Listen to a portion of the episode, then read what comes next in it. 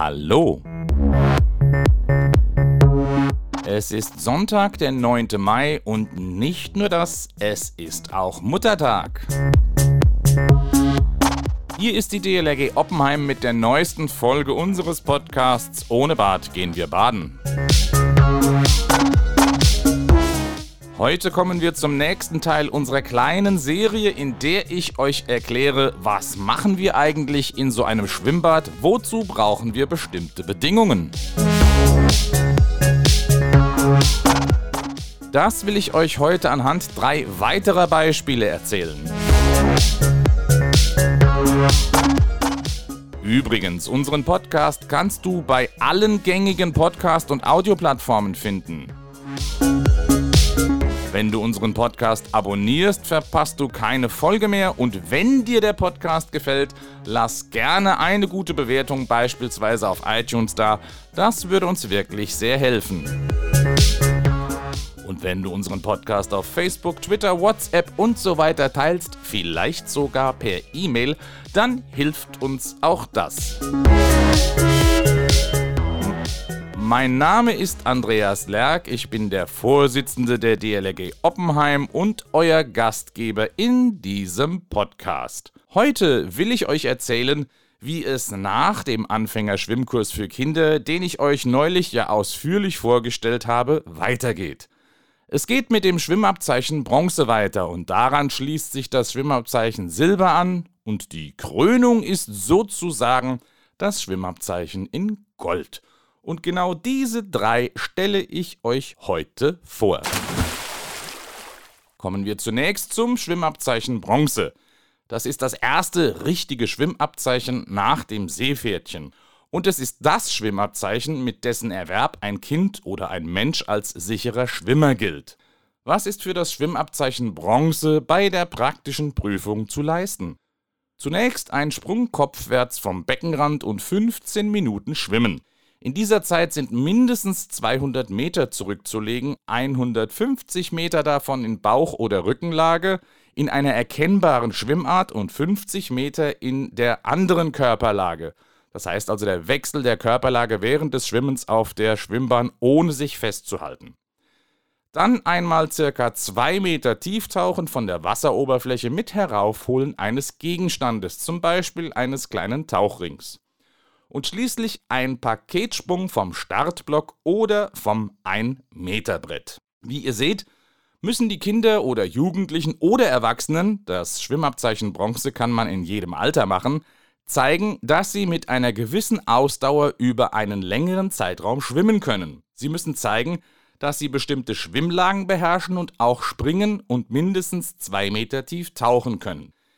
Viele Kinder, die das bronzene Schwimmabzeichen haben, haben schnell den Ehrgeiz, auch das Schwimmabzeichen in Silber zu schaffen. Zu dem kommen wir jetzt.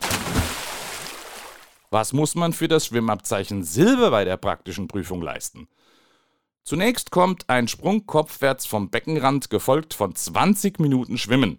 In dieser Zeit sind mindestens 400 Meter zurückzulegen, davon 300 Meter in Bauch- oder Rückenlage in einer erkennbaren Schwimmart und 100 Meter in der anderen Körperlage, also wieder Wechsel der Körperlage während des Schwimmens auf der Schwimmbahn, abermals ohne sich festzuhalten.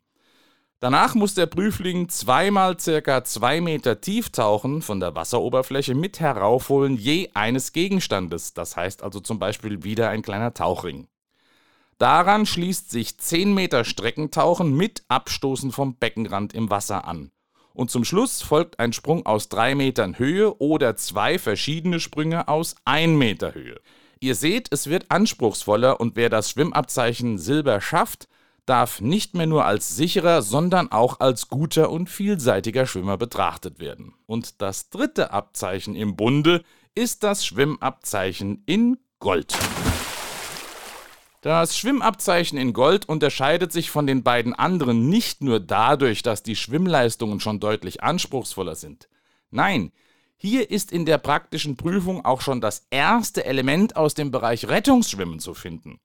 Hier also die Prüfungsleistungen für das Schwimmabzeichen in Gold. Es beginnt mit einem Sprung kopfwärts vom Beckenrand und 30 Minuten Schwimmen.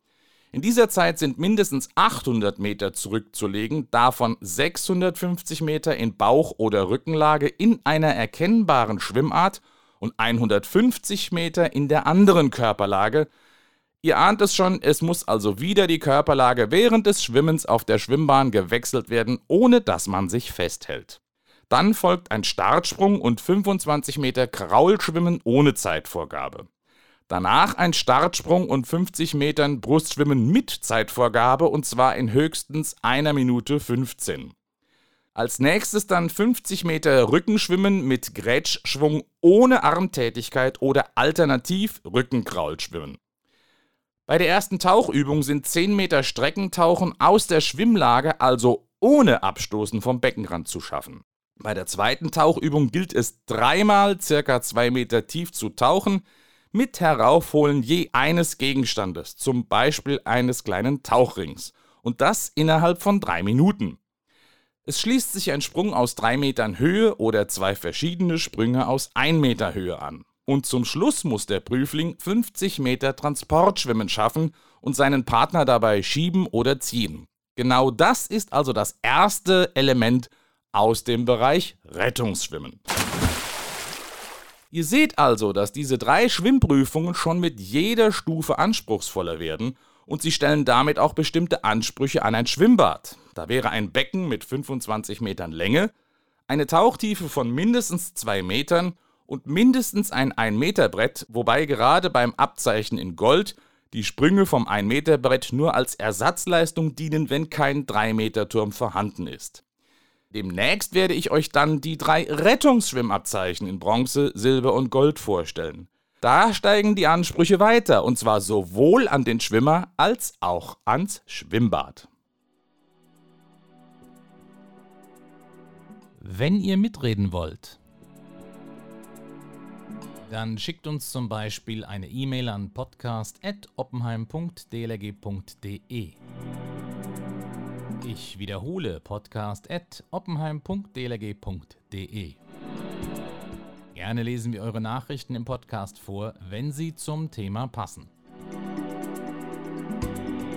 Noch besser ist es natürlich, ihr schickt uns eine Sprachnachricht, die wir dann in unseren Podcast einspielen können. Ihr könnt mit eurem Smartphone eine Audioaufnahme machen und diese als E-Mail schicken. Oder ihr benutzt die Funktion Message auf der Webseite, die zu diesem Podcast gehört. Mit diesem Tool könnt ihr nach einer Registrierung auf der Webseite eine Sprachnachricht aufzeichnen, die wir dann besonders einfach in den Podcast einbauen können. Also, hört nicht nur zu, redet mit. Bis zur nächsten Folge, eure DLRG Oppenheim.